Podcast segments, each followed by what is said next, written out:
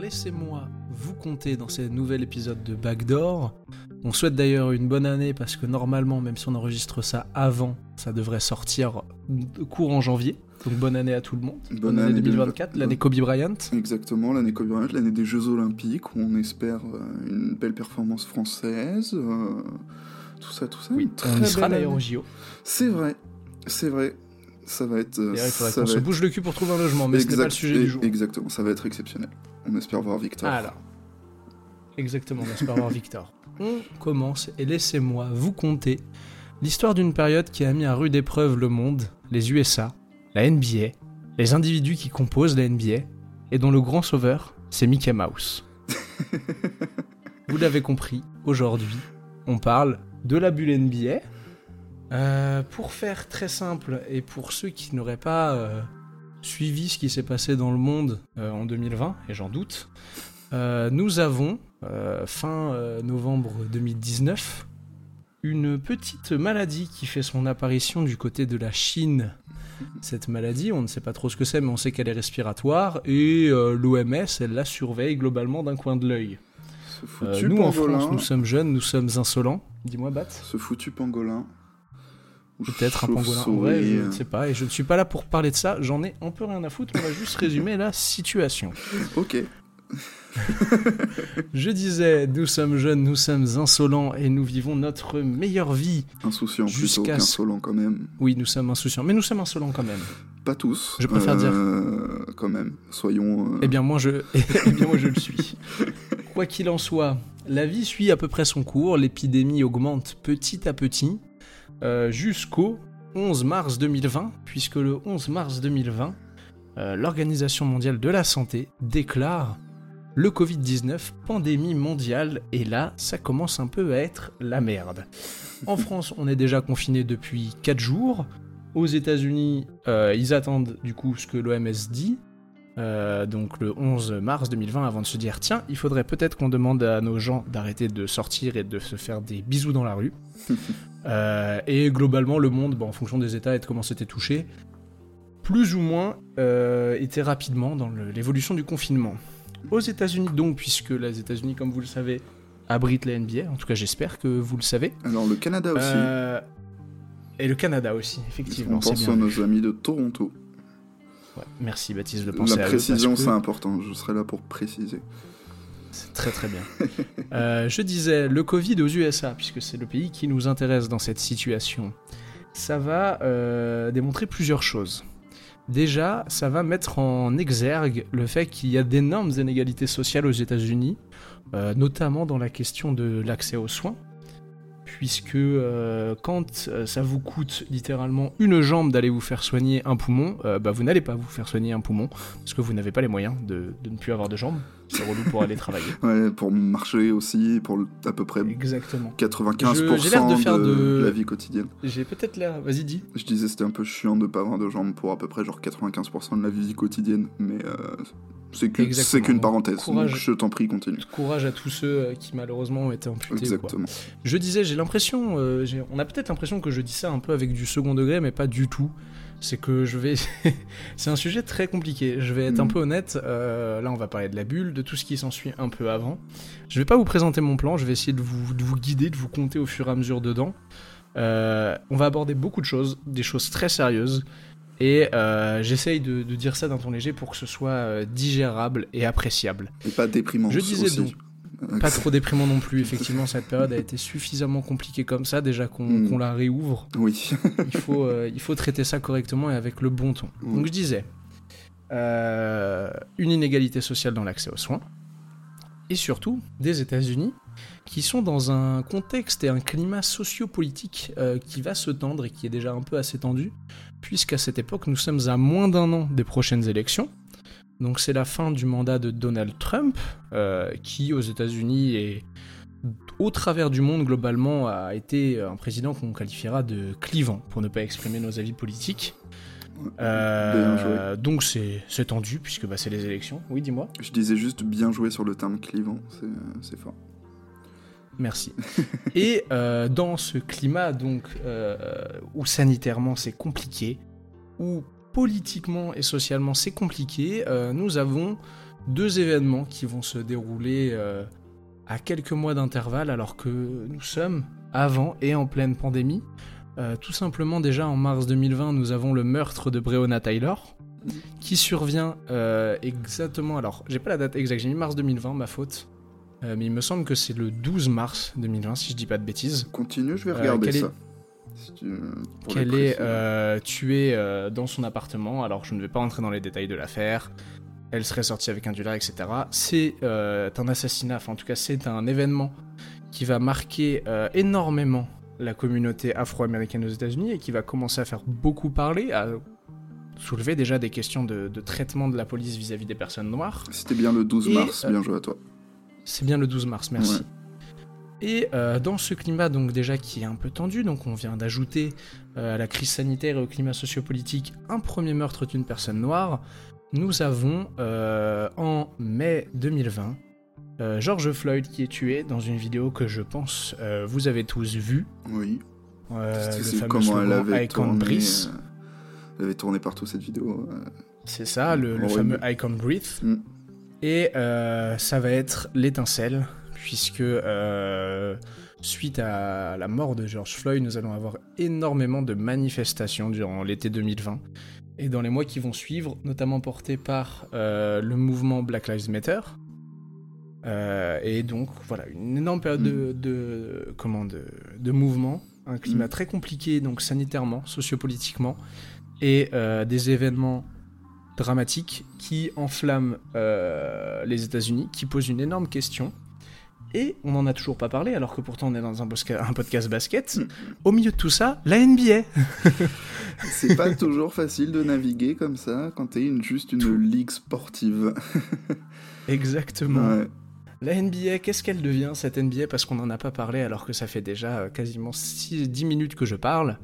Euh, la NBA, tout simplement, elle s'arrête le 11 mars 2020 après une blague de mauvais goût. Est-ce que tu t'en souviens, Baptiste? Bah oui, c'est euh, Cocorico, j'ai envie de te dire. euh, Ouais, c'est- oui, c'est ça. C'est Là, on peut rigoler. c'est, euh, Gobert qui veut se moquer un peu des, euh, des euh, nouvelles règles sanitaires, et euh, notamment les, la règle qui disait bah, ne touchez pas au micro, etc. en conf de presse. Exactement, Et qui que- se moque de la situation. Et qu'au moment de partir de la conf de presse, il s'amuse à toucher tous les micros, tout ça.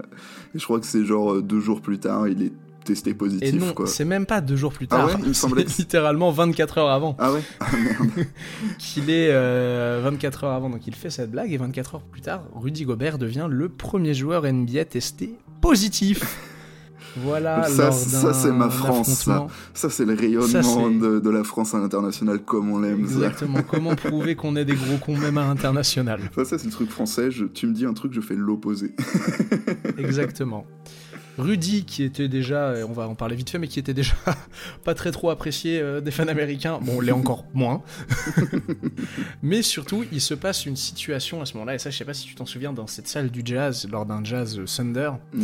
euh, une situation un peu lunaire où on a le speaker qui annonce euh, oui, restez bien dans la salle, vous en faites pas, vous êtes en sécurité, et qu'il y a beaucoup de fans qui pensent qu'il y a une fusillade qui est en train d'être lieu. Pas du tout, il y a juste un mec qui a été testé positif à une maladie. Tellement Et américain. on se dit, c'est ultra contagieux et il y a 50 000 gus dans la salle.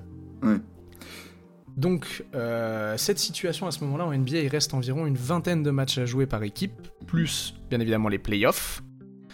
Euh, spoiler, dans une ligue où l'argent est roi, euh, 20 matchs à jouer et des playoffs, ça représente énormément d'argent. Parce qu'on va en parler beaucoup, euh, c'est quand même l'une des grandes, euh, des grandes questions.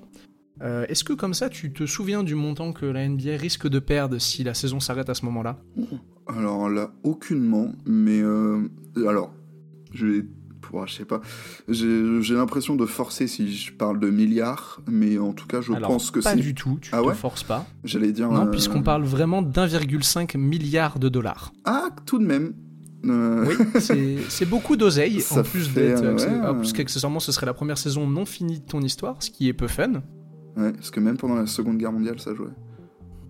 Euh, Euh, bah alors surtout, il y avait... Oui, alors peut-être, je sais pas, je, Bah alors, je pardon, ne suis c'était pas pas- un historien de la NBA comme C'était toi. pas la NBA, mais ça jouait. Oui, en tout cas, ses ancêtres. Voilà. Donc, euh, la NBA peut perdre 1,5 million de dollars. Euh, voilà un petit peu sa situation euh, à ce moment-là. Euh, vous venez donc du coup cette ligue privée euh, qui évolue aux États-Unis, donc bah, évolue aussi dans tout ce climat-là. Et à ce moment-là, je suis en train de finir mon introduction et de doucement rentrer dans le sujet. Euh, la NBA a en vérité devant elle trois questions. Comment tu finis la saison? Parce que bah tu vas pas t'asseoir sur 1,5 milliard de dollars et tu vas pas avoir la première saison non finie de ton histoire. Comment tu vas te positionner vis-à-vis des manifestations et des mouvements qui sont en cours aux États-Unis quand tu es une ligue dans laquelle 80% de tes athlètes sont noirs et euh, quel rôle tu peux jouer socialement vis-à-vis des prochaines élections présidentielles quand pareil tu représentes euh, des athlètes et là peu importe la couleur de peau qui euh, en tout cas pour une partie sont issus quand même de milieux relativement défavorisés et Mm. notamment à l'époque tes deux superstars Kevin Durant et LeBron James qui sont des des exemples on va dire du Mm. parcours à l'américaine de partir tout en bas et arriver tout en haut Les deux sont issus de familles très pauvres. euh, c'est ça Des États-Unis, famille monoparentale avec ouais, seulement leur mère et le père qui est parti C'est ce que j'allais dire. Tu m'as devancé.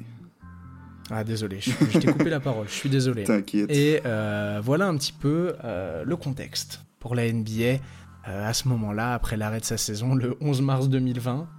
euh, Qu'est-ce qu'on va faire? Eh bah déjà, on va observer ce qui se passe. Mais avant même d'observer ce qui se passe, on va observer ce que font les franchises. Est-ce que tu te souviens euh, parce que ça en a, on en a parlé un petit peu en France, mais moi je l'ai vu très rapidement passer, je l'ai surtout redécouvert Mm. euh, à ce moment-là. Euh, des franchises qui décident de payer les salariés malgré l'arrêt. Euh, je me souviens de certaines, que certaines avaient annoncé ça. Je, je crois que si j'ai pas de conneries, genre les Warriors et les Mavs, il me semble qu'ils l'avaient fait. Alors, j'avais pas les Warriors, les Mavs effectivement Ouais. fait partie. En fait, il y a trois franchises qui l'annoncent de Mm. front en premier. Euh, certaines vont les rejoindre après, je les ai pas toutes, donc Mm. peut-être que les Warriors t'as raison, mais il y a déjà les Dallas, euh, les Mavs comme tu Mm. disais, les Cavs et les Pistons. Ouais. Je me souviens Ce de les- Mark Cuban qui l'annonce euh, direct. Je crois que c'est lui. Ouais, qui annonce, ouais, c'est. Alors qu'en plus, je crois que Mark Cuban, il annonce vraiment, pour un petit peu le, le contexte, euh, le match, en fait, pendant que la saison s'arrête à cause du jazz, Mm. euh, les Mavs sont en train de jouer. Donc il annonce vraiment à la fin du match. Ah oui, ouais, c'est vraiment instant. euh, Ouais, genre il annonce vraiment Mm. instant Mark Mm. Cuban pour le coup. donc, Donc voilà un petit peu pour parler des, des personnes dans les salles, comment ça se passe en tout cas pour certaines. J'ai pas été faire la liste de, de toutes, je m'en excuse. Mais euh, après donc avoir vu ce que font les équipes, on va voir ce que fait la NBA. Et euh, je sais pas si tu te souviens de cette période, mais moi un petit peu. Alors déjà il y a la Mm. sortie de The Last Dance. oui. Je à ce moment-là. ouais. Et euh, surtout la NBA elle va temporiser et observer, on est d'accord, pendant les, Mm. les premiers mois. Ouais. Voir un petit peu ce qui se passe, voir un petit peu euh, comment sur le plan sanitaire les choses évoluent. Et du coup, comme à l'époque ça débarre en, en mars, avril on n'a pas beaucoup de news, mais on n'a pas beaucoup de news avant la fin du mois de mai, Mm. puisque euh, après trois mois de pandémie, euh, la NBA va euh, réunir les dirigeants des 30 franchises et effectuer un vote pour euh, savoir si les dirigeants sont OK pour que la saison reprenne. Avec bien évidemment toute la perte de recettes que ça peut engendrer pour les franchises, Mm. pour la NBA, pour les joueurs, etc. Et puis surtout pour le, risque que c'est de euh, reprendre euh, Oui, d'un point de vue sanitaire. Le risque parce que c'est de reprendre dans cette situation, on t'as savait- totalement raison. On savait pas trop où, où ça allait à l'époque, quoi. Ils naviguaient un peu à vue aussi, quand même. Oui, vraiment. Mm. Bah, c'est pour ça qu'il y a une phase d'observation de 3 mois, comme je disais. Hmm. Et euh, il y a un vote. Ce vote va être favorable au score de 29 contre 1. Petite question, est-ce que tu sais qui est la franchise qui a voté pour que la NBA ne reprenne pas? Euh, j'en ai aucune idée, je savais même pas qu'il y en avait un, un, un seul contre, donc vraiment non, j'en ai aucune idée. Mais- bah, c'est les Portland Trail Blazers. Ok, la franchise de Portland qui euh, vote contre. Alors, euh, pourquoi On ne sait pas. C'est assez rigolo quand on connaît la suite de ce qui s'est passé dans la bulle, mais Ils on va ont- pas spoiler. ils ont jamais donné de raison euh, particulière. euh. Hmm, J'ai pas trouvé de raison et j'ai pas été la chercher. J'ai regardé des vidéos de fans de Portland qui disent vraiment que, en fait, le discours à l'époque côté Portland, il est plus sanitaire de dire qu'ils se Mm. voient mal reprendre dans le contexte sanitaire. Mais euh, Ouais. voilà, en tout cas, d'un point de vue basketball à l'époque, ça ne faisait pas trop de sens quand on était Portland. Mais d'un Mm. point de vue sanitaire, ça en faisait un peu plus. bien sûr. Euh, comme après toute réunion avec les dirigeants, la NBA doit se réunir avec la NBPA. La NBPA, c'est quoi? C'est, tu peux l'expliquer? Euh, c'est le syndicat des joueurs, c'est euh, Exactement. bah, c'est National Basketball Players Association, si je dis pas de bêtises, Très la- bien. L'acronyme. Tu es quelqu'un de, Ah, de renseigner sur le de sujet, bien renseigné. dont le, le président est Chris Paul. euh, Exactement. Alors ça ne l'est plus. Ça l'était à l'époque, mais ça ne Ouais, l'est c'est plus ce que c'est ce que j'allais dire. Je sais plus s'il l'est encore aujourd'hui. Non, maintenant il me semble, si je dis pas de bêtises, que le président c'est, euh, je crois que c'est Michael Bridges, mais je suis pas sûr. Ok.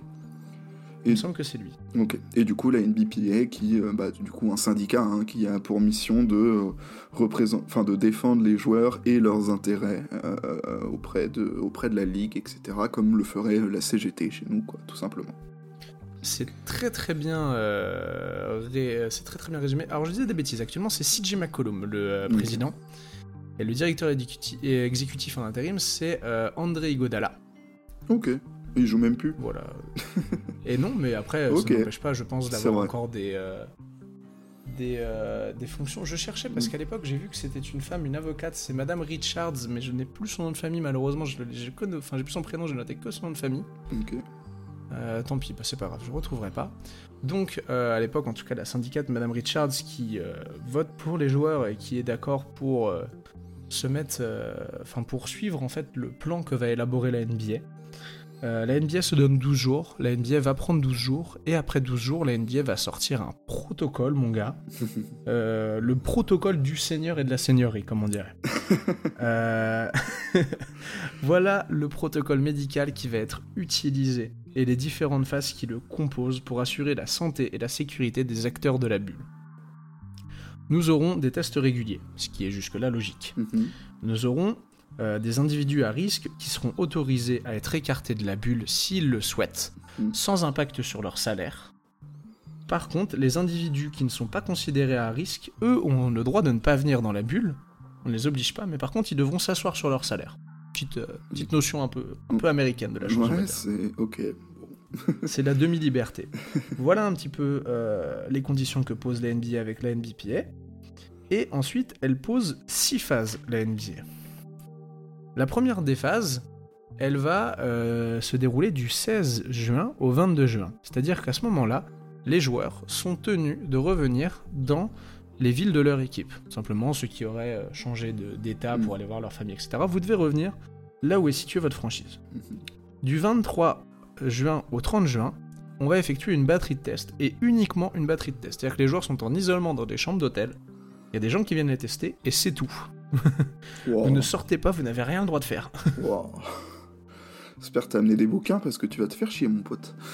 Exactement. Et c'est là où on va se rendre compte que la bulle a commencé très tôt pour les joueurs, puisque finalement, euh, du 16 au 22, à partir du moment où vous arrivez, vous êtes considéré comme devant être de, enfin, comme étant obligé d'être confiné. Donc vous êtes plus en contact avec vos proches directs et vous êtes isolé du reste du monde. Vous n'êtes même pas encore avec vos coéquipiers ou vos coachs. Du 1er juillet au 11 juillet, vous avez le droit d'effectuer des entraînements individuels, mais il n'y a aucun entraînement de groupe qui est autorisé. Et euh, de ce que je lisais, euh, entraînement individuel, ça veut dire vous êtes tout seul, vous avez un coach. hein. Ok. C'est tout. Ouais, tu fais Donc, des, il n'y a tu pas, fais de, de- des y a shoot pas around, ton quoi. deuxième entraîneur, ton prépa physio, c'est tu choisis qui t'emmène, mais il y a une seule personne. Ensuite, du 7 au 21 juillet, les équipes euh, seront tenues de voyager dans euh, le lieu choisi à, cette, euh, à cet effet pour finir la saison régulière.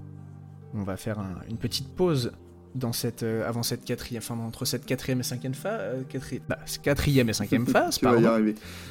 Je vais y arriver, ouais. Pour parler euh, du lieu, euh, c'est Mickey qui va accueillir la NBA à Disney World à Orlando. Euh, parce que Orlando a tout simplement à ce moment-là, enfin Disney World à ce moment-là, euh, toutes les infrastructures pour pouvoir le faire. Euh, que ce soit les hôtels, que ce soit le système de tracking avec les passes ou euh, les salles, puisqu'elle dispose de trois salles, euh, le parc Disney World, on va dire, donc c'est la Mm. HP Field House, la Visa, le Visa Athletic Center, pardon, et le Advent Health Arena. Très drôle d'avoir une salle sponsorisée par un truc de santé quand c'est en pleine crise sanitaire. Beaucoup de com. Beau, beaucoup de com, euh, pas forcément voulu, mais beaucoup de com finalement. Ouais.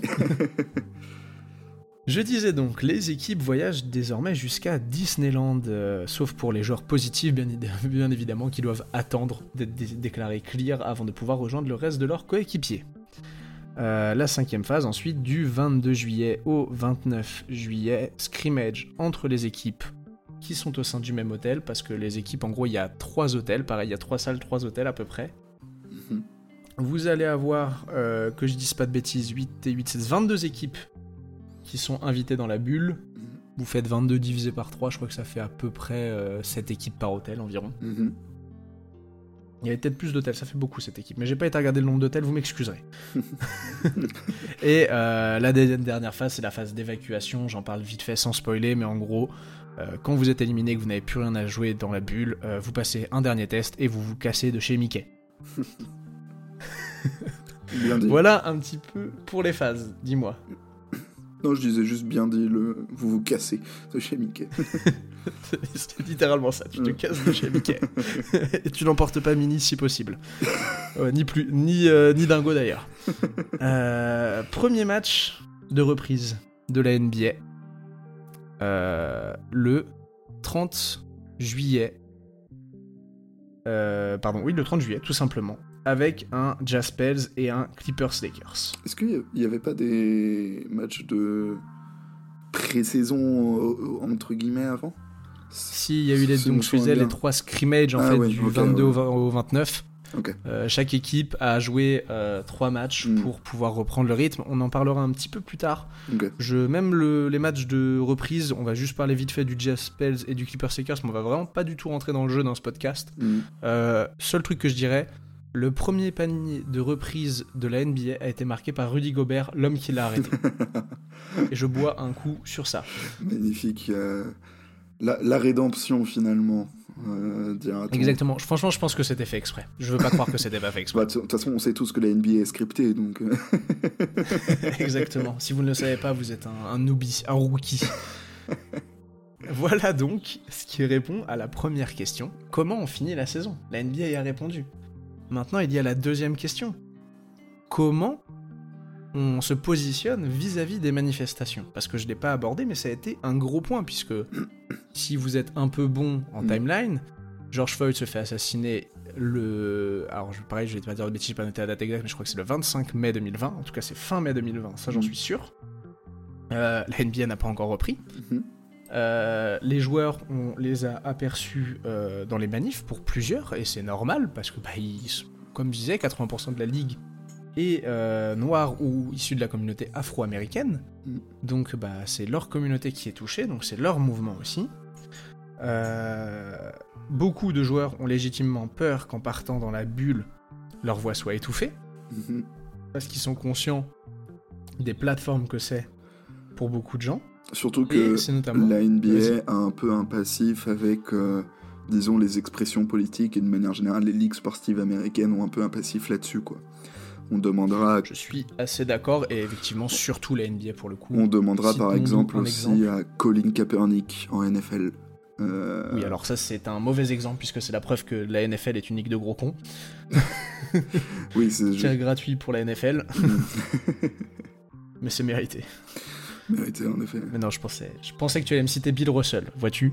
Ah oui, non, ce- mon truc, moi, ce que, enfin, ce que je veux dire, c'est que la NBA a déjà fait ce genre de choses, d'étouffer un peu les revendications euh, politiques, etc. Ah oui, ok, ah, ok, d'accord. c'était ça pas que je voulais dire. Oui, effectivement, c'est vrai que la NBA a fait ça aussi, malheureusement. Euh, oui, non, vas-y, t'inquiète. D'accord.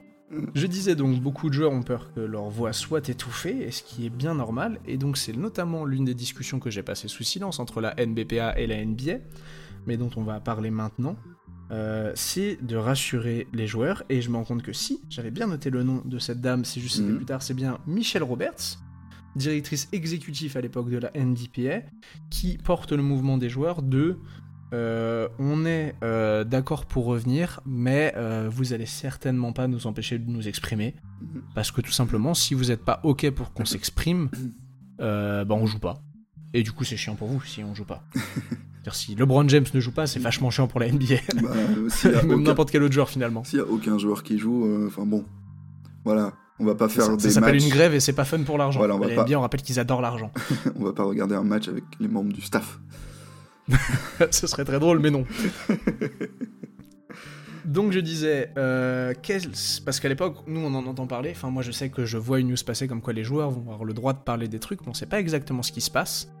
Et moi je prends conscience, en tout cas je trouve qu'on prend conscience de ce qui va se passer dès l'arrivée de la première équipe dans la bulle. La première équipe qui arrive dans la bulle, ce sont les Toronto Raptors, euh, champions l'année d'avant, qui arrivent avec un car floqué Black Lives Matter, avec des vêtements, casquettes, max, max, la masque, pardon, floqué Black Lives Matter. Mhm. Et euh, donc ça c'est la première introduction. Et on apprend par la suite que la NBPA a négocié euh, deux choses. Le euh, slogan Black Lives Matter sera inscrit sur les parquets. Je sais pas si tu t'en souviens, mais on le voit Ouais. bien. Si à la regarder des replays, on Mhm. voit le slogan inscrit Black Lives Matter. Mhm. Et euh, aussi le fait que les joueurs auront le droit d'a- le droit d'avoir des slogans à la place de leur nom sur leur maillot. Mm. Je vais prendre une respiration et je vais tous les énoncer parce que je trouve que c'est important. Nous avons Black Lives Matter, évidemment. Say their names. Vote, I can't breathe. Justice, peace, equality, freedom, and oath, power to the people, justice now. Say her name. Si se puede, yes we can en espagnol. Liberation, see us, hear us, respect us, love us, listen, listen to us, stand up, Ali, anti-racist, I am man, speak up, how many more, group economics, education reforms and mentor. Voilà pour les 30 slogans. Je crois qu'il y en a 30, il me semble. Mhm. Euh, slogans que les gens auront le droit. Bien évidemment, les superstars euh, internationales auront le droit de faire traduire ces slogans pour que ce soit parlant. Et petite anecdote, je sais que ça n'avait pas été accepté, mais à l'époque, Evan Fournier avait demandé à faire marquer Adama Traoré derrière son maillot. Mhm. Et euh, la NBA n'avait pas voulu parce que c'était un nom propre, il me semble. Ah, je savais pas ça. Bah, force. Si, si, je euh, me souviens que c'était les gars de Trash Talk qui avaient sorti cette info. Ok, bah merci. euh, force à Evan. Mais... Force à, à Evan euh, sur le banc d'Enix actuellement, mais force à toi, Evan. Euh, sur les 350 joueurs qui composeront la bulle, nous en avons 300 qui choisiront de porter un slogan. Euh, comme je disais, avec des stars internationales, message très fort, honnêtement. Mm. Euh, on se souvient forcément un peu de ceux qui n'ont pas porté. Le, je pense que le plus grand, enfin le plus gros exemple de celui qui n'a pas porté de slogan, c'est LeBron James. Mm. Mais euh, à l'époque, ça n'est même pas euh, évoqué parce qu'en fait, le mouvement global est plus important que les individus à ce moment-là. Puis je pense que LeBron a quand même déjà prouvé que niveau engagement. Oui, c'est ça. Et euh, puis, si je la donne pas, euh, Mm. si on veut parler de justification vis-à-vis de LeBron, LeBron dit à l'époque que euh, pour lui, euh, son nom et ce qu'il fait est plus important, comme tu disais, que, que de mettre un slogan. Pour mm. lui, ça va plus loin. Ouais. J'avais jamais entendu la, la justif, mais bon, faire. Il me hein. semble, la justice, je suis pas sûr, mais je crois qu'il dit vraiment que, genre, pour lui, il considère que mettre son nom, ça fait, euh, c'est autant un slogan parce que c'est autant prouver qu'il existe, etc. Il y a une vraie Mm. justif un peu compliquée euh, de LeBron. Mais euh, du coup, voilà pour ce qui est avant la bulle. Mhm. On va continuer dans, toujours dans cet esprit de manifestation, de revendication, sans parler directement du jeu. On avance un petit peu plus, on arrive à la mi-août Mhm. avec un autre événement dramatique. Le 26 août 2020, et je sais pas si tu t'en souviens et tu vois de quoi je veux parler. Je Euh, pense que oui. oui, euh, c'est pas des manifs qui dégénèrent ou un truc comme ça ou... Alors, je sais pas si c'est des manifs qui dégénèrent. Moi, je sais que Jacob Blake ah est oui, tué, oui, oui, encore une Ouais, fois, je dans le. Wisconsin Mm. Euh, par des policiers. oui. oui, si, si, je me souviens Euh, maintenant. Dis-moi. Non, je, je disais juste oui, ça y est, ça me revient, euh, toute cette histoire hein, de bah, ce que tu Ouais. vas dire On après, fait- j'imagine, donc c'est pour ça j'en dis pas trop plus. C'est ça. Mm. On s'amènera à une grève. On se souvient de la grève parce que c'est très marquant. Mm. Euh, trois jours de grève générale, grève qui sera instiguée par les Mm. Bucks, puisque ça vient du Wisconsin et que c'est chez eux et que donc, eh ben, euh, c'est les premiers à faire quelque chose, alors que c'est à, l'époque- à ce moment-là, la NBA est en playoff. Mm. Les Bucks sont à euh, quelques minutes de, euh, Mm. de disputer un match de playoff contre l'Orlando Magic. Je crois que c'est le deuxième match ou le troisième match, si je dis pas de bêtises. Ouais, Et euh, on voit les joueurs des Bucks devant le vestiaire qui ne sortent pas et qui veulent pas sortir. Mm, ouais, je me souviens de l'image de George Hill, et euh, de mémoire, c'est George Hill qui prend la parole. Et euh, alors, Tu as une très bonne mémoire. si je me souviens vraiment bien, mais je suis pas sûr à 100%, si- je crois que c'est Sterling Brown qui, qui faisait le banc, euh, qui était Oui, tu te souviens vraiment très très bien. Parce que Ce sont ces deux individus-là. C'est euh, Sterling Brown était enfin très à fond là, sur ce, ce mouvement de grève là, parce que il est Mhm. originaire de la même ville où a eu lieu le- l'assassinat du coup, si je me souviens bien. C'est ça. Oh. C'est ça, je... si je dis pas de bêtises, je vais te retrouver la ville. Il Cho- Kenosha, non Kensho- Kenosha, c'est ça, exactement. Ouais, je me souviens bien alors. C'est Kenosha, tu as totalement raison. Euh, donc, grève des Bucks, grève générale pendant 3 jours de la NBA au global alors qu'on est en plein playoff.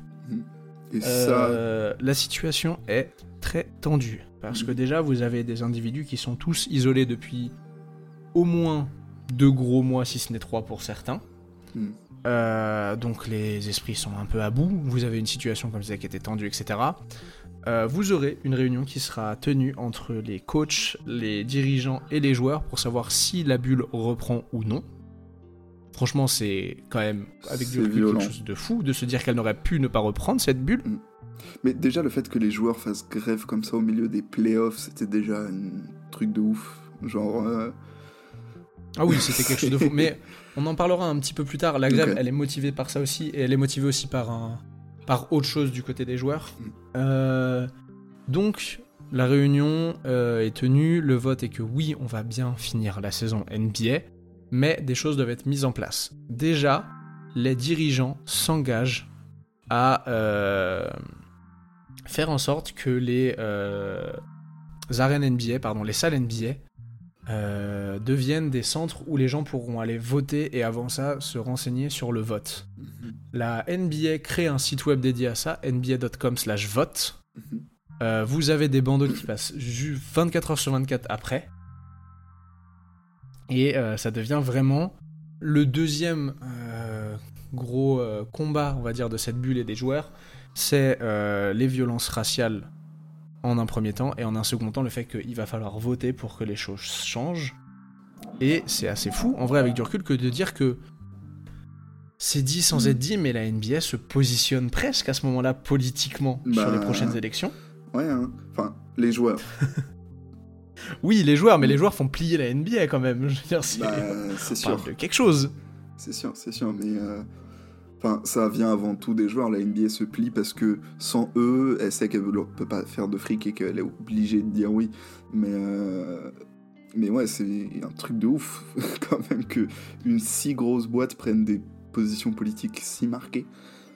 C'est vrai. Et tu dis, on parlait des autres ligues. Contrairement aux autres ligues, c'est un, Hmm. c'est quelque chose de fou. hein, parce Bah, qu'il y a exemple, beaucoup de euh, ligues où ça n'a pas été le cas et ça ne serait pas le cas. hein. Par exemple, la NFL, hein. Colin Kaepernick Oui, qui s'agenouille pendant l'hymne américain, il se fait mais blacklisté euh, d'une violence. euh, Exactement. La NBA a beaucoup de comportements encore racistes en son sein et on va le voir. Mm. Mais euh, elle est des trois ligues majeures la plus enclin à essayer de changer, on va dire. Et peut-être aussi parce que c'est celle, je crois, qui compte le plus d'athlètes afro-américains. Donc euh, voilà la deuxième, euh, le deuxième gros combat de cette bulle après les violences raciales, le vote. Et honnêtement, après, la bulle va se dérouler plutôt bien. On parlera massivement basket, on parlera Mhm. d'autres sujets, un sujet qu'on abordera en dernier point. Mais euh, le basket va reprendre sa place, bien évidemment porté par tous ces, euh, tous ces messages. Mhm. Et euh, tout le monde, globalement, espère que les mouvements et les messages portés pendant la bulle perdureront après l'arrêt de cette dernière. Et euh, je vais finir cette partie avant de faire un, un petit euh, bilan financier sur la bulle et d'aborder notre deuxième partie. euh, sur une citation de LeBron James quand il reçoit son MVP des finales, enfin après le MVP Mhm. des finales quand il est en conférence de presse. Il dit c'est incroyable ce que Adam, tous les gens de la NBA, de la NBPA ont fait et la manière dont on s'est mis ensemble et dont on a utilisé nos voix, la manière vraiment dont on a été mis ensemble, il le redit. Mhm. Euh, vous entendez souvent Golden State utiliser l'expression strength in number, Hmm. donc on est meilleur en groupe. Je sais pas comment tu pourrais traduire ça. Ouais, c'est ça, la, la force du groupe en gros. ouais, Exactement, la force du nombre. Hmm. Euh, et c'est exactement euh, ce que nous avons vu ici. Je vous laisserai aller la voir en, en original si ma traduction ne vous satisfait pas, mais le mouvement, il est, enfin le mouvement, le message, il est beau. Le message qui est porté par LeBron, par le plus grand joueur de ta ligue. Hmm. Et de tous les temps. Euh, Pardon? Et de tous les temps. Et de tous les temps, exactement. Et euh, LeBron, qui comme d'habitude suit souvent les actes aux paroles, d'ailleurs créera après euh, la bulle le More Than a Vote programme. Pour ceux qui connaissent, son slogan c'est More Than an Athlete. Et donc il crée le More Than a Vote programme où euh, bah, il va aider les gens à prendre conscience de ce que c'est le vote, comment ça fonctionne, etc. Euh, on va continuer de finir sur ces trois questions avant d'attaquer plus le côté du jeu euh, par le bilan financier de cette bulle. En fait, là, on a abordé beaucoup d'aspects, Mm. pas en rapport avec le basket, mais tous les aspects autour de cette bulle. On a vu comment la NBA a repris, on a vu comment la NBA s'est positionnée par rapport aux manifestations et aux violences raciales, et enfin comment la NBA s'est positionnée par rapport au- à la situation sociopolitique euh, du pays. Mm. Mais en vrai, la NBA, euh, elle s'y retrouve euh, plutôt pas mal à ce moment-là euh, financièrement, puisqu'elle a investi euh, 180 millions de dollars pour que cette bulle ait lieu. Elle estimait, si ça ne reprenait pas, 1,5 milliard de pertes. Et au final, la NBA ne perdra que, entre guillemets, et des très très gros guillemets, 700 millions de dollars. Mm. Alors qu'elle aurait pu perdre euh, plus d'un milliard. Donc tu, C'est ça, tu donc elle a quand même la- économisé 50%. tu dis ce que j'allais dire, tu divises quand même la perte par deux, quoi. C'est pas. C'est C'est pas- exactement ça. Euh, très exactement, si vous voulez le, le chiffre, euh, en gros, vous pouvez dire qu'avec 180 millions de dollars, la NBA en a fait 620, puisque c'est les gains générés par la bulle Mm. vous avez juste à les soustraire à ce qui était estimé Mm. d'être perdu pour avoir le, le résultat final. Euh, une réussite sur le plan sportif, parce qu'en vrai, elle a été quand même assez folle cette bulle NBA. Mm. Euh, on va en parler vite fait un petit après, mais il y a beaucoup d'histoires dans cette bulle. Oh que oui. Oh que oui, comme tu dis. Et euh, voilà, une la NBA qui montre encore une fois la force de ses athlètes, la force des mouvements socia- sociaux qu'elle est capable de porter. Mm. Et d'overall, d'extérieur, si on ne prend pas le jeu en compte, c'est magnifique. Mm. Et maintenant, on est là pour ça aussi un petit peu, on va parler du jeu, de l'impact sur le jeu, de l'impact sur les équipes, et forcément de l'impact sur les joueurs. Mhm. Euh, sur le jeu, quelle est comme ça la plus grosse différence que tu dirais entre la NBA normale et la NBA dans la bulle? Il n'y a pas de public, évidemment. Eh oui, Mine de rien, ça compte. Hein Euh, t'as l'œil toi, dis donc, tu Euh. observes vachement bien. Mon deuxième prénom, c'est Sherlock. Voilà. Euh, Exactement, la non-présence de fans euh, dans cette bulle, ça a eu un impact sur la performance des joueurs. Mm. Et jusque-là, tu te dis oui, certainement, mais j'en sais rien. Parce qu'en vrai, les joueurs NBA, ils sont forts. Il y a juste pas de fans en soi. Mm. Euh, mais l'une des variables qui permet d'estimer la performance des joueurs, c'est ce qu'on appelle le game score. Euh, en équivalent, c'est soit ce que vous allez appeler le player efficiency rating ou le plus minus, mais le plus minus c'est plus pour les matchs. Le player efficiency rating c'est un peu plus général. Euh, le game score donc c'est un indice qui permet d'observer bah voilà, comment les, les joueurs sont efficaces, comment ils performent, etc.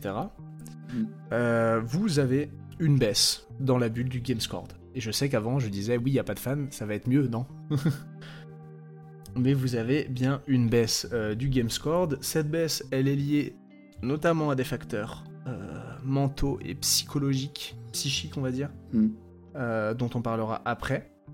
Mais malgré cette baisse euh, du game score, notamment si vous comparez les playoffs de la bulle aux playoffs de l'année précédente, euh, vous avez une variable, on va dire, qui est positive au sein de ce game score.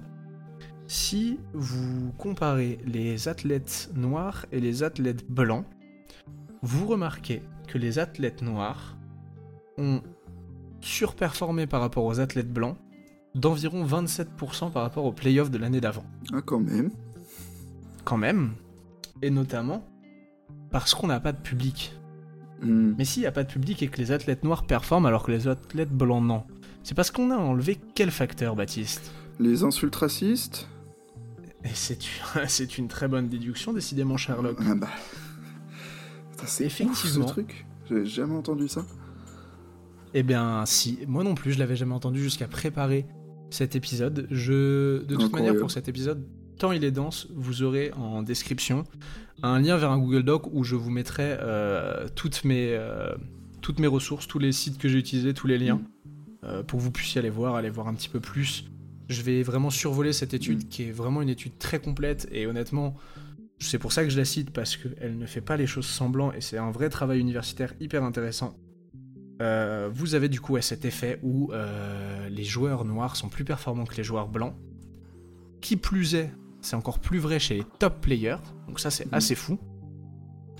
Et euh, surprenant ou non, dans les États et les salles connus pour des actes d'incivilité et de racisme, Mhm. les performances sont vraiment bien meilleures qu'avant. Ça va dans le même sens, mais Mm. je vise personne à part les fans de Boston et d'Utah notamment. J'ai pas osé le dire. si, si, si. Donc, cet effet où tous les joueurs sont moins bons, globalement, mais les athlètes noirs sont meilleurs que les athlètes blancs. Première fois qu'on arrive réellement, euh, grâce à cette bulle, ou malheureusement, à euh, mettre en, œ- en, Mettre en en évidence. lumière Ouais. le fait que le racisme, un- les insultes racistes ont un réel impact sur les joueurs et leur niveau de jeu. Donc la NBA, petit conseil si je peux me permettre, euh, on supprime tout ce qui est racisme, on a des meilleurs matchs et on génère encore plus d'argent. Je, je pose ça là, je, vraiment, je, c'est posé. Bien, oui. C'est une belle recommandation que tu fais là, Raphaël. C'est une belle recommandation, Oui. je pense, de, de supprimer le racisme. Euh, L'étude portait sur les joueurs, mais qu'est-ce qu'il en est des arbitres? Je garde toujours du point de vue des, des insultes racistes. Mhm. Peu euh, de différence dans le nombre de coups de sifflet globalement et dans la manière dont sifflent les arbitres. Mhm. Euh, si vous comparez pareil extérieur, enfin home court, extérieur, etc. Euh, mais on peut estimer quand même, je pense sans trop se tromper, que pour tous les, ar- les arbitres afro- euh, afro-américains de NBA, ça a quand même été pareil. hein. Mhm. Un, un certain... Une certaine... J'allais dire un certain plaisir, mais non, parce que ça devrait être normal. Oui. Euh, un- une décompression, on va Mhm. dire, qu'il n'y ait pas ces insultes racistes. Voilà un petit peu euh, pour l'absence de fans. Euh, la bulle, elle supprime aussi autre chose. Est-ce que tu en as une idée, Bat? Euh... Supprime. Hmm. Ouais, il y a quelque chose qui est quotidien de la NBA qui d'un coup ne l'est plus du tout avec la bulle. Ah, bah, genre les déplacements, tout ça, tout ça. Exactement, tu es très malin. Mm. Les déplacements, le jet lag. Hmm. Eh bien, euh, le jet lag, c'est finalement euh, l'effet qui va le moins s'apercevoir, on va dire. Il y a des études, pareil, qui comparent euh, la bulle avant la bulle. On observe une légère amélioration pour les équipes qui d'habitude se déplaçaient, et surtout des équipes qui changeaient de time zone. Hmm. Mais globalement, les métriques, elles, elles s'égalisent. Hmm. Il n'y a pas de, de grosses différences, il y a une légère amélioration sur certains trucs. Ok. Mais personnellement, je la trouve pas euh, assez importante pour en faire plus que ça. Donc c'est pour ça qu'on va l'évacuer assez rapidement, la- le jet lag. Mais il fallait pas poser la question du jet lag quand Mhm. même. Cependant, un effet qui lui est bien observé, c'est l'avantage de missiles extérieurs. Hmm. Car oui, les équipes euh, voyagent, Hmm. mais euh, les équipes euh, jouent souvent à l'extérieur par rapport à domicile.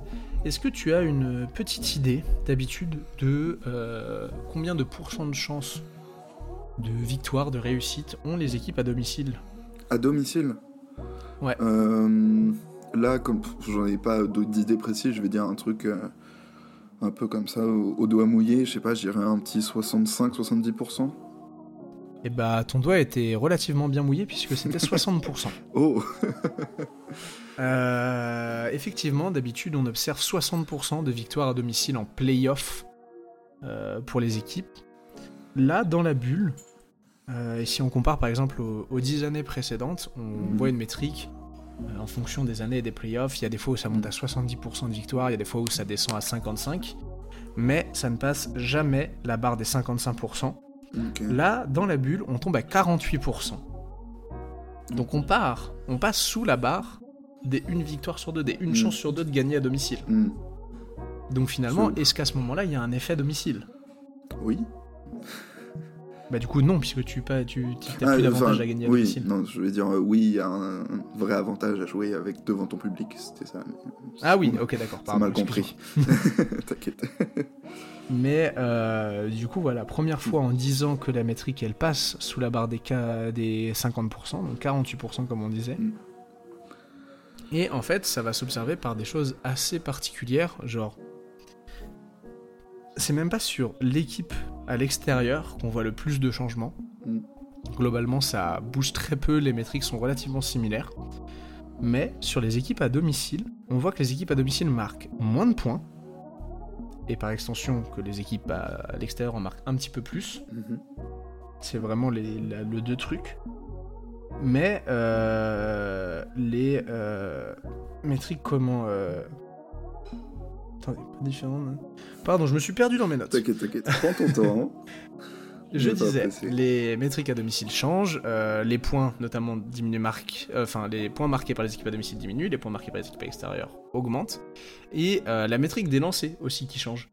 Les équipes à domicile euh, tirent moins de lancers qu'avant, c'est Mm. très faible, mais pareil, les équipes à l'extérieur augmentent le nombre de lancers qu'elles tirent. Ouais. Finalement, on a une vraie égalisation, Bah, il y a une donc vraie- on a une, un, un vrai effet avantage exté- domicile-extérieur qui est supprimé. Ouais, t'as, le, le fameux euh, home court calls, euh, que t'as euh, l'influence du public sur les arbitres, mine de rien, ça existe. Et bah c'est ça en fait. Mm. J'ai- On va ouvrir un mini débat là dans ce avant que je Mhm. finisse ma partie. Euh, Enfin la, la- la première sous-partie on va dire. Euh, en vrai, comme je disais tout à l'heure, les... sur les métriques des arbitres, on observe que les arbitres ne sifflent pas moins et pas forcément différemment. Mm. Mais pour autant, on observe quand même un changement du point de vue des stats des équipes, points marqués, nombre de lancers francs tentés, etc. Et du coup, on peut, je pense, légitimement dire que les arbitres ont certainement fait de meilleurs choix. Mm. Et je fais appel à tes souvenirs de fan et tes souvenirs personnels. Mhm. L'arbitrage dans cette bulle, je me souviens pas qu'on en ait autant parlé qu'avant. Bah, je t'avoue que j'ai. Genre, j'ai pas le souvenir de matchs comme ça, alors que tu me demandes des playoffs chaque année, je vais, te, on va, je vais me souvenir de, de calls Mm. un peu particuliers. Oui, c'est vrai Mais que. cette année-là, pas trop. Bah, moi non plus du tout. Là, comme ça, euh, vraiment pas. C'est vraiment du souvenir de fan, tu vois. Ouais. Et Alors, généralement, c'est le signe d'un bon arbitrage. Tu vois, si. Oui, généralement, quand tu ne vois pas l'arbitre, c'est que l'arbitre a très bien arbitré, effectivement. Donc, euh, ouais, c'est fou que, genre, sur cette année-là, j'ai aucun souvenir de. Ah putain, ce match-là, euh, un tel s'est fait voler et tout. Que Mm. récemment, j'ai plein d'exemples. hein. Genre Lakers. Celtics l'année dernière. Au hasard. Ouais, mais les Lakers Celtics, c'est dans saison régulière, mais c'était pas en playoff. Oui, je sais, mais c'est le oui, premier exemple qui effectivement, m'est j'entends venu, ce tu que- vois. Avec Pat Bev qui montre Mais la tu- photo au- à l'arbitre. Oui, exactement. L'année dernière, pas de F qui Ouais. la, la photo, etc. C'est vrai que c'est- un bel exemple d'arbitre qui avale son sifflet face à la pression Mm. des supporters à domicile. Ouais. Voilà un petit peu euh, pour les métriques sur euh, le jeu, comment le jeu a été impacté par ce déplacement dans la bulle. Mhm. Euh, qui font, qui fait le jeu Ce sont les équipes NBA. Mhm. Mais les équipes, parlons-en des équipes au global, c'est-à-dire j'englobe le coaching staff, les kinés, les joueurs, tout ça, tous ceux qui font qu'une équipe est capable d'aller au bout ou va s'arrêter en premier tour de playoff. Euh, reprendre pourquoi après s'être arrêté? C'est une vraie question que je te pose. Hein Reprendre pourquoi Outre les thunes, j'imagine, déjà. Ouais, C'est vrai, l'oseille, toujours très important. L'oseille, euh, bah, forcément, la plateforme politique que ça offrait. Et, Ouais, euh, ok, d'accord. Mais d'un point de vue purement jeu basket, on oublie un peu les à côté là.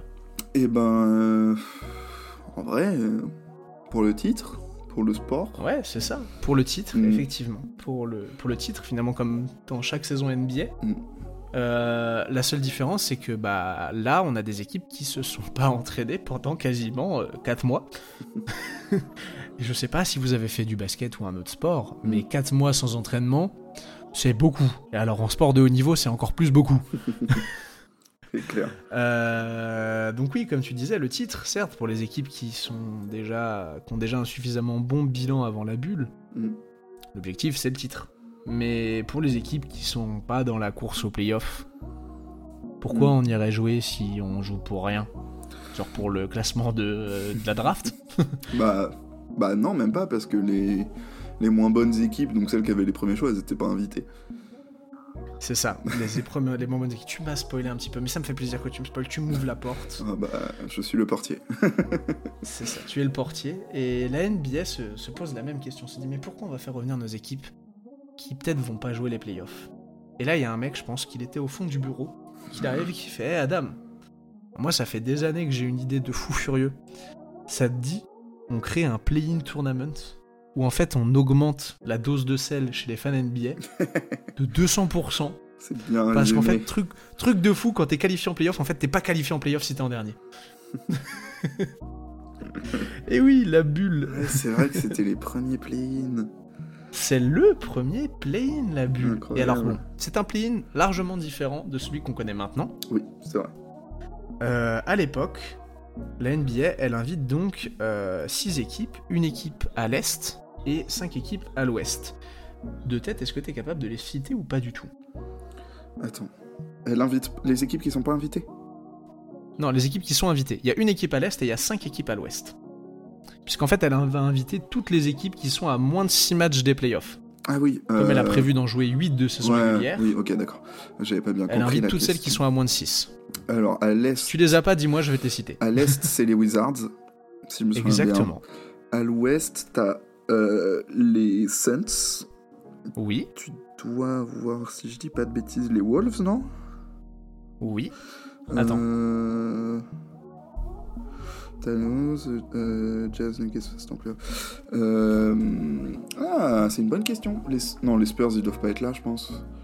Euh, Eh bien si, tu as les Spurs. Ah Alors, ouais? à l'époque, Ok. Les autres, oui. là, ils me reviennent pas, donc vas-y, euh, balance.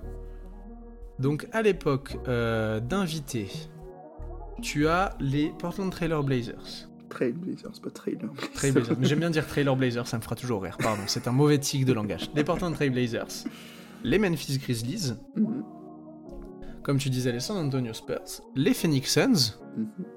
et euh, la cinquième équipe, il s'agit de... Attendez, je suis ivre mort, je la retrouve pas, je l'ai pas noté. Bravo. Ouais, non mais c'est c'est super. Euh, il doit s'agir de... des Pels, non, peut-être? Euh, oui, c'est les Pelicans, pardon, Ouais. voilà, c'est ça que je me posais la question. Je me disais en plus, il y a un gros genre, c'est les Pelicans, je suis désolé de, de ce trou. Je les avais bien notés, mais pas au bon endroit, je suis une merguez. Euh, puisque, sou- souvenez-vous, c'est la saison où la NBA est tellement fou de Zion qu'ils essayent de foutre du Zion partout, Ah, oui. pour qu'au final, ils jouent pas de la saison.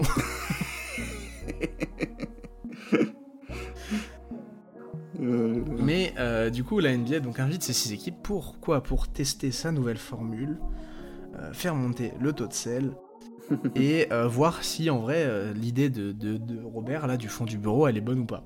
Parce que Adam il se pose la question. Mm. Et euh, je pense qu'on peut dire qu'elle est excellente cette idée. Grave. Franchement, elle est pas trop cool. On n'a pas eu des trucs exceptionnels dans la bulle grâce à ça, grâce au fait qu'il y avait la carotte du play-in. Bien sûr. Le... C'est quoi, 8-0 qui font les Suns? Exactement. Incroyable. Mais on a aussi les, les Blazers. Ah oui Les Blazers, ils font 7-1.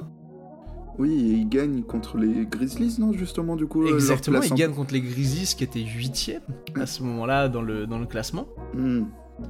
Euh, vous avez bon, bah, des équipes. euh, Washington, clairement, vient dans la bulle, mais ne fait rien. Parce que Ils vraiment, viennent pour faire le nombre, regardé. quoi. Washington, ils ont gagné deux matchs dans la bulle. Et c'est déjà pas mal. C'est déjà pas mal, pauvre Bradley Bill, il est venu, il s'est fait chier dessus.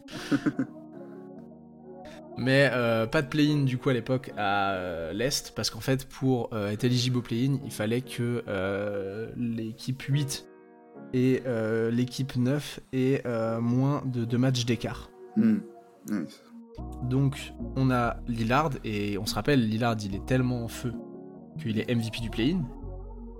Ah oui. c'est ouais. euh, le, le début de logo, enfin c'est le début, c'est la continuité de logo Lillard. Genre il prend un nombre de tirs du logo sur ce play-in, ça veut rien dire. Il, était pas... il y avait pas un truc de MVP de la bulle? Et Si, il est MVP de la bulle, c'est ce que je dis. Ah non, t'as dit MVP du play-in. C'est pour ça, Ah, pardon, c'est pour ça que ça m'a fait je me suis tiquer. trompé. Ok. Je, je me suis trompé. Non, non, il est bien MVP de la bulle. Il, est- il a le trophée Mickey Mouse. Oui, incroyable.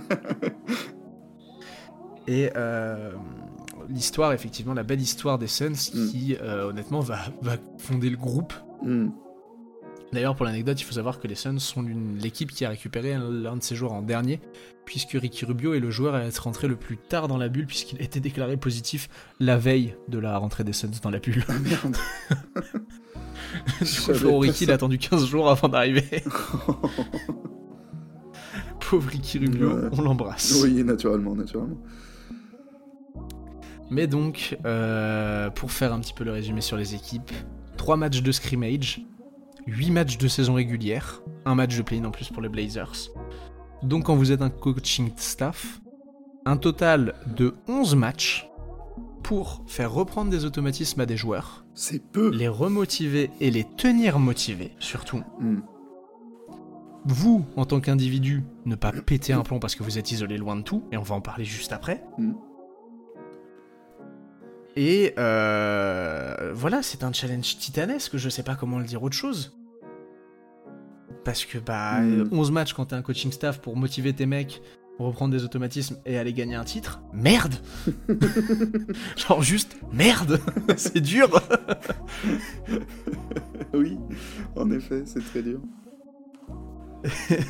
Surtout que bah voilà, comme je disais, il y a 4 mois, etc. C'est dur. Et je voulais, je veux juste faire ce point, je vais pas beaucoup parler du coaching staff, mais juste voilà, prendre ces, ces 10 secondes, 15, 20 secondes pour dire bravo à toutes les personnes des coaching staff, Mm.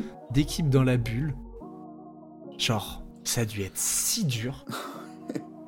Ça a dû être si dur. Vous étiez loin de vos familles, Hmm. vous étiez dans les mêmes conditions que les joueurs, c'est-à-dire isolé, loin de vos, bah, comme je disais, loin de vos proches, pardon. Mm. Et vous devez motiver des mecs et faire au mieux votre taf. Et vous, on va pas parler de vous, on va pas vous tendre un micro pour savoir comment ça va. hein. Bon, on va entendre micro à 1, quoi. Celui qui gagne à la fin, et c'est tout. Ouais, c'est ça. Et on va tendre un micro, comme tu dis, au coach de l'équipe qui gagne, c'est tout. Genre, ça fait, co- je sais pas combien de mecs laissés sur le carreau. Quel taf d'ingrat. Enfin, non, pas d'ingrat. Exactement. Oui, si. On a l'idée. C'est un taf semi-d'ingrat, on va dire. À ce moment-là, c'était un taf un peu dur. Ouais, C'était, c'était assez dur. c'est clair. C'est une transition parfaite pour euh, parler de l'impact de cette bulle sur les individus, donc sur les, les joueurs en l'occurrence. Mm. Parce que, bah, tout simplement, prenez des individus, isolez-les de tous et de tout contact de leurs proches pendant un mois et demi minimum pour les équipes qui partiront le plus tôt et trois mois pour celles qui auront joué les finales. Certes, vous leur donnerez du, du contact avec leurs collègues de travail, avec leurs coéquipiers, et des contacts par visio avec leur famille. Mais- vous n'aurez aucun contact physique qualitatif, pas, euh, les, pas vos enfants pour vous dire que vous êtes le meilleur papa, Hmm. pas euh, vos femmes ou vos hommes, peu importe, euh, pour vous réconforter quand ça va pas et que vous avez fait un match de merde, pas vos parents pour vous dire que je suis fier de toi mon enfant. Personne. Ça pendant un mois et demi, trois mois. Eh bah si, et j'espère pas, certains d'entre vous l'ont certainement vécu pendant le Covid et pendant les confinements. Euh, et Force. qu'on peut certainement tous s'y identifier, toute proportion gardée. Dis-moi. Je disais force à vous. Force à vous, déjà. Euh, là, vous prenez cette situation que je viens d'énoncer et euh, vous rajoutez euh, la pression des résultats sportifs, la pression des événements sociaux quand vous êtes un joueur afro-américain et que votre communauté est en train de se défendre pour vos droits et que, comme le diront tous les joueurs, ça peut être moi, ça peut être ma mère, ça peut être mon fils, ça peut être ma fille, ça Mm. peut être n'importe qui qui me ressemble. Euh, l'enjeu d'une carrière et même de toute une vie. Ce pourquoi vous travaillez certainement comme un acharné depuis que vous avez 9 ans. Mm. Ça fait beaucoup là, non? Un peu, oui, on peut le dire. Je crois que c'est le terme. l'impression. Oui. Parce que si la situation que je disais où vous êtes isolé de tout contact social, bah, l'isolement social donc c'est un fléau, touche notamment les personnes les plus âgées. Si vous en avez et que vous êtes proche, allez voir vos grands-parents. Euh, là, pendant le Covid, il a touché toutes les sphères. Là, on va s'intéresser à comment il a touché nos athlètes NBA. Ça a été dur Hmm. en entrée, ça a été très dur. Bien sûr. Euh, Parce que, comme je le disais un petit peu avant, que vous soyez celui qui encadre. Je le note parce que j'aime bien cette phrase que j'écris, que vous soyez celui qui encadre le groupe ou celui qui est sur le terrain. Cette montagne d'éléments, elle peut peser trop lourd et elle peut vous faire craquer. Mm. Et le premier témoignage dont je vais parler, avant même de parler d'autre chose, c'est celui de Paul George, qui euh, explique euh, on est en playoff, on est à la sortie du game 5 euh, des Clippers contre les Mavericks au premier tour. Euh, Paul George vient de faire un excellent match euh, en playoff. Il vient de sortir, je crois, 35 points à quelque chose comme 13 sur 18 au tir avec 5 sur 10 à 3 points. Vraiment un très très bon match. Un playoff, Alors un que je- playoff P dans le texte. Bah, du coup, pas du playoff P dans le texte. Enfin, oui, mais avant que ça devienne une vanne, Oui, euh, pour le coup. Mais surtout, Paul George, à la fin de ce Game 5, comme je dis, il vient de sortir un super Game 5 qui s'exprime. Mais il va pas s'exprimer sur son Game 5. En fait, il va s'exprimer sur son Game 4 et expliquer ce qui a changé. Et il expliquera que euh, dans le Game 4, où il a eu une très très faible réussite au shoot, il se décrira euh, bouffé et rongé par l'anxiété. mm, Et euh, dans ce que lui dira être une dark place. mm, Donc je sais pas exactement comment le traduire parce que j'ai pas envie mm, de dire de bêtises bah, littéral- et de mésestimer ce que peuvent ressentir les personnes en dépression. littéralement, c'est une place sombre. Euh, je pense que le terme mauvaise passe est un peu. euh, genre, Ouais, c'est un peu. une euh, mauvaise passe peut-être, ouais, une place sombre, vous, Ouais. l'un- vous comprendrez je pense l'idée. Ouais, dans l'idée, c'est ça. Même si je pense que mauvaise passe est un peu trop faible, je pense, tu vois. Surtout si on parle de dépression et tout. Exactement. Mais Mm. en tout cas, c'est pour ça que je disais le. Je, Mm. je vais utiliser le terme de Dark Place, je vous laisserai vous faire l'idée de ce qu'il voulait dire. Euh, c'est le premier joueur à s'ouvrir sur ce qu'il ressent clairement dans le play-in et sur euh, ce qui s'y passe. En tout cas pour les joueurs, parce que bah, pas de contact social en fait, et genre Mm. c'est. C'est dur pour, bah pour. en vrai, je vais dire pour certains, mais Pour tout le monde. pour tous, globalement, athlètes et de biais ou pas, c'est la, Mm. la première fois qu'on nous interdit d'aller voir du monde. Mm. Et bah, c'est pas facile du tout. et je vais même pas. En fait, je vais vraiment juste donner des anecdotes et pas forcément rentrer dans le détail. Parce que je ne veux absolument pas essayer de- d'analyser ou de suranalyser ce qui a pu être dit. Je vais juste faire un peu un, un état des lieux et ça va aller très rapidement parce que j'ai 4-5 témoignages globalement. Mais juste pour présenter les états d'esprit et euh, expliquer un peu ce que, en tout cas, certains joueurs ont ressenti. Parce que, donc Paul George en parle, c'est très compliqué dans cette tête à ce moment-là. Euh, à la mi-août, donc après pour le coup euh, les événements dont parle Paul George, donc c'est plutôt, oh, je crois qu'à ce moment-là on est plutôt euh, aux alentours du 25 août. Mm. Les familles ont été autorisées à rejoindre la bulle. Mm. C'est-à-dire que vous pouviez faire venir votre femme, vos gamins, etc. Surprise ou non, ça n'a pas été le cas de la majorité des joueurs Ah oui. qui, euh, bah, tout simplement, n'ont peut-être pas voulu faire subir à leur famille ce qu'ils subissaient. C'est-à-dire que bah, Mm. vous n'aviez pas le droit de sortir de l'hôtel, vous n'aviez pas le droit d'avoir des contacts avec des gens extérieurs de votre équipe. Mm. Euh, vous étiez testé toutes les 24 heures. Je veux dire, c'est très compliqué et je comprends que certains n'aient pas voulu euh, imposer ça à leurs conjoints, conjointes, enfants, etc. Donc il y a quand même beaucoup de joueurs, malgré cette autorisation, qui sont restés seuls. Euh, Paul George en parlera. L'un des mecs qui en parlera aussi bien euh, a posteriori, c'est LeBron James dans un épisode du Barbershop. Mm. Où euh, il expliquera avoir. Alors, il utilise le terme, et je pense qu'il faut garder ce terme dans ses proportions, de PTSD sur ce qui Mm. s'est passé à Orlando. Syndrome post-traumatique, hein, pour ceux qui ne sont pas Merci familiers. beaucoup d'avoir fait la traduction. Pas de souci, ça me fait plaisir. Euh, si il faut garder ce terme parce qu'il il est employé Mm. d'habitude dans d'autres contextes, euh, il fait comprendre clairement que c'est l'épreuve la plus dure de sa carrière. Mm. Et euh, je vous invite à aller voir la photo de LeBron. Il me semble que c'est, et là j'ai un doute si c'est en finale de conférence ou si en finale NBA après le titre. Mm. Mais du coup, pour décrire la photo, euh, il est vraiment assis sur le terrain et en fait, il a un regard dans le vide. Oui, bah tu m'étonnes. C'est un moment où il est censé célébrer Mm. et il a un regard dans le vide et c'est terrible, je trouve. Mm. Enfin, cette photo, je trouve, est criante de vérité sur c'est sympa de gagner et tu sais qu'ils aiment tous faire ça, etc. Mm. Mais ça montre la dimension humaine, je trouve, de nos superstars NBA, de nos joueurs NBA, cette photo. Surtout en plus pour En plus- LeBron qui a cette réputation de cyborg et tout, tu vois. Ça... C'est ça. ça- Et qui pourtant, on sait aussi, est un family guy, euh, LeBron. Oui, bien sûr. En plus. Genre, ouais. c'est. euh, on sait qu'il a, il a ce truc et on Mm. sait à quel point c'est important pour lui. Et vraiment, Mm. moi je trouve que cette photo est, est assez folle. Même. Alors, vous avez la photo très marrante de Rajon Rondo avec son fils.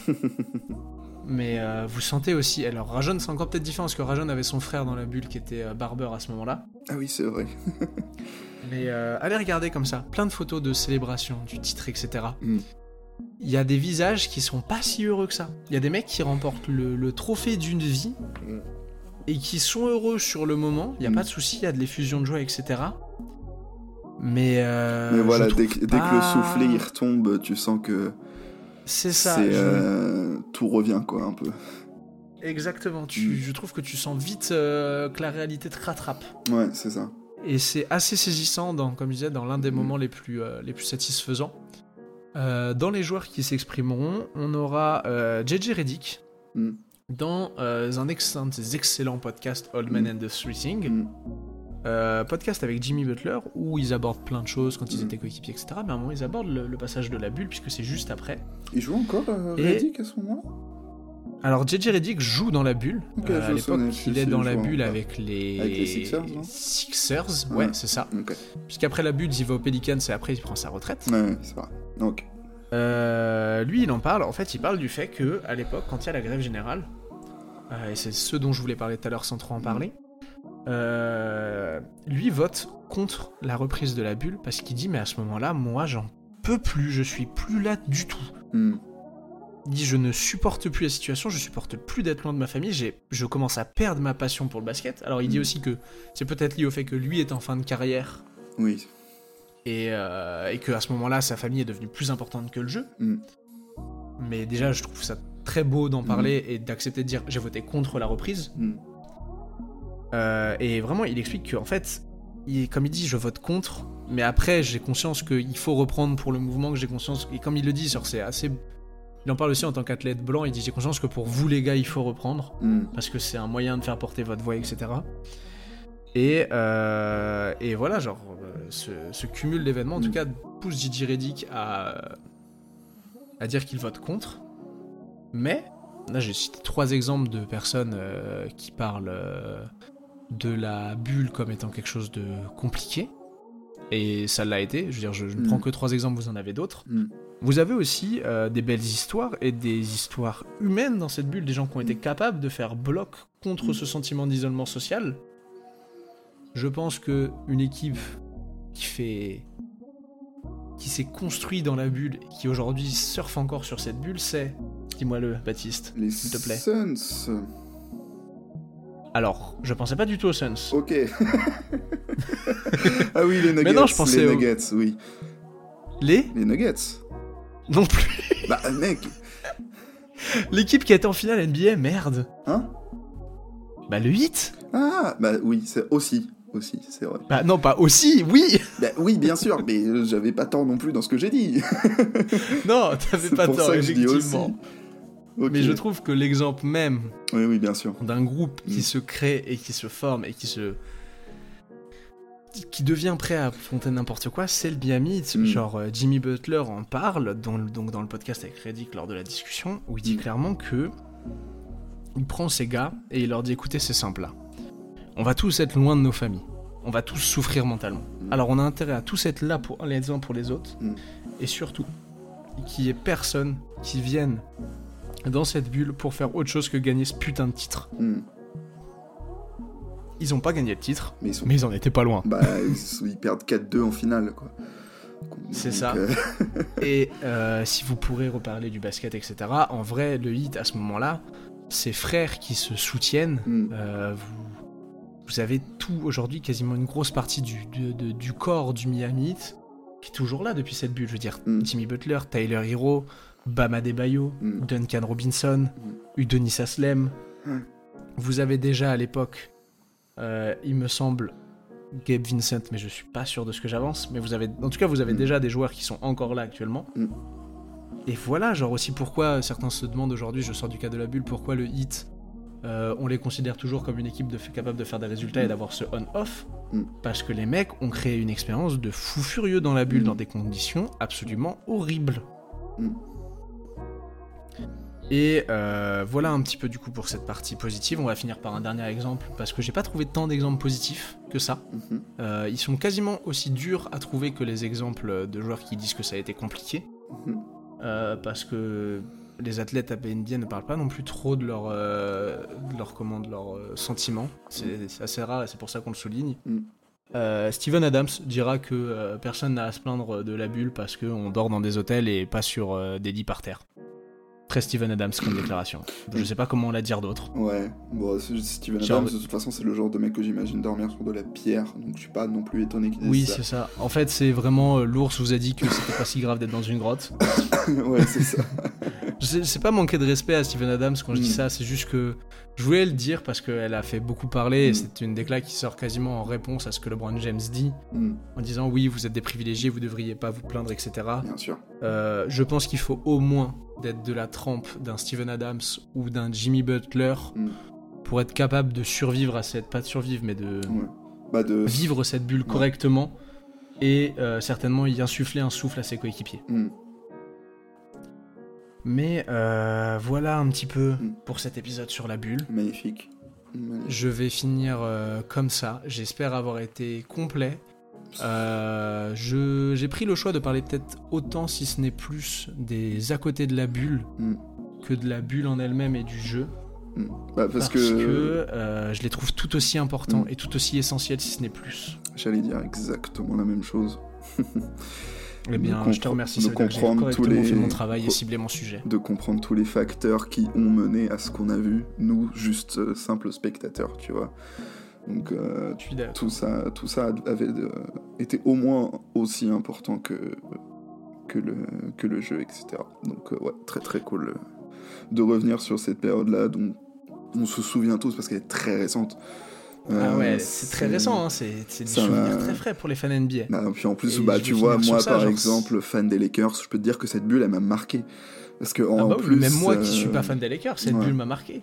C'était la première si fois. j'ai pris un League Pass, c'est grâce à cette bulle NBA. hein. Ouais, c'est vrai. Oui, c'est vrai que c'est. Je suivais la NBA avant sur Beansport, mais j'ai acheté le League Pass Mm. grâce à la bulle. C'est vrai qu'on prend le League Pass ensemble à ce moment-là, notre, notre première. Ouais, euh, je te dis, ouais. viens, on le prend à deux. C'est vrai, et on fait toujours ça depuis. On a toujours un League Pass pour ça. deux. Parce que euh, c'est cher. Mais, ouais, Mais la du coup, ouais, je, vou- je voulais dire, Mm. juste finir un peu, je parle peut-être un peu moins de ce qui était attendu, euh, le côté dépression, histoire de, des Mm. joueurs, etc., où ça a été compliqué. Parce que c'est bien sympa d'en parler, mais je trouve ça un peu plus intéressant d'élaborer pourquoi, comment on en arrive là, qu'est-ce qui pèse sur les épaules des joueurs. Hmm. Et finalement, je me retrouve avec pas grand chose à dire à la fin. Je veux dire, genre, ah, les athlètes afro-américains qui ont euh, les mouvements sociaux, qui ont euh, la crise sanitaire, qui ont leur famille loin. Bah ouais, ça, ça crée des situations où des fois, euh, mentalement, les athlètes vont dans des cases compliquées. Oui, puis bah, en plus, comme tu disais tout à l'heure, il n'y en a pas énormément qui en parlent. Donc, euh, Non, c'est ça, c'est très peu. si Je- tu te je- concentrais que là-dessus, l'épisode, l'épisode, il faisait 10 minutes, quoi. Goran max. Donc, euh, Ouais, c'est ça. Donc euh, Mm. j'espère faire un autre sujet d'ailleurs sur, euh, enfin de faire un prochain podcast sur la dépression, mais c'est assez dur à trouver, Mm. tant les joueurs en parlent pas. ouais. Mais voilà pour ce podcast sur la bulle, pas de quiz parce que euh, flemme de faire un quiz sur la bulle. J'ai pas de justification. Bon, c'est, ce dire. fair enough, j'ai envie de te dire, euh, ça me va. Et bah tant mieux. On va Top. vous faire des gros bisous, Des gros bisous, des gros poutous. vous dire topette, Vous souhaiter encore une bonne, une bonne année. Une bonne année, soit prenez soin de vous. euh, Exactement. Voilà. Kiffez. Je te laisse le mot de la fin. Euh, kiffez la vie, passez une très belle année et j'espère que votre équipe, l'équipe de votre cœur sera champion seulement si c'est les Lakers. Voilà. Allez, on finit sur ça, topette. Allez, topette.